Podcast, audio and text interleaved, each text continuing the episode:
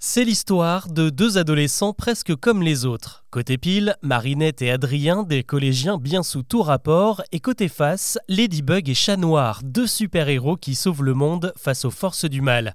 La série d'animation Miraculous s'offre son tout premier long métrage au ciné cet été, et contrairement aux apparences, c'est plus qu'un simple divertissement puisqu'il a déjà battu un record historique, le meilleur démarrage de tous les temps pour un film d'animation français.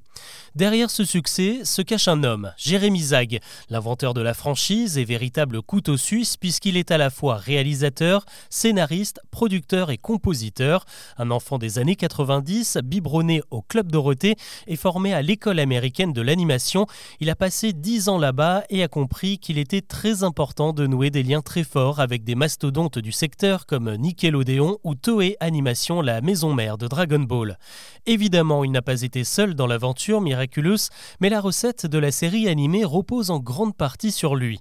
Des aventures avec avec de la bagarre, mais jamais sanglante, une histoire d'amour impossible, un méchant ultra charismatique, et surtout des messages en sous-texte comme le girl power de l'héroïne Ladybug qui a souvent l'ascendant sur son compère chat noir. On y retrouve aussi des thématiques fortes comme le harcèlement scolaire, les relations parents-ados pas toujours simples, ou encore la question du genre sans forcer le trait, le tout sur un décor de carte postale, puisque c'est à Paris que se déroule l'intrigue, une capitale sublimée et un peu fantasmée à la manière d'Amélie Poulain. Et comme le film de Jean-Pierre Jeunet, eh bien ça ne plaît pas qu'aux Français. C'est d'ailleurs en Corée du Sud que Miraculous a été diffusé pour la première fois il y a 8 ans, juste avant l'Hexagone.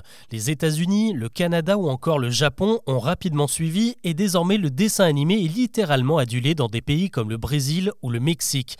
Au total, Miraculous, c'est 280 millions de produits dérivés vendus à travers le monde, un demi-milliard d'adeptes du jeu vidéo adapté de la série. C'est donc sans surprise que le producteur a mis le paquet sur son film 80 millions d'euros, ce qui en fait le deuxième plus gros budget de l'histoire du cinéma français derrière Valérian de Luc Besson.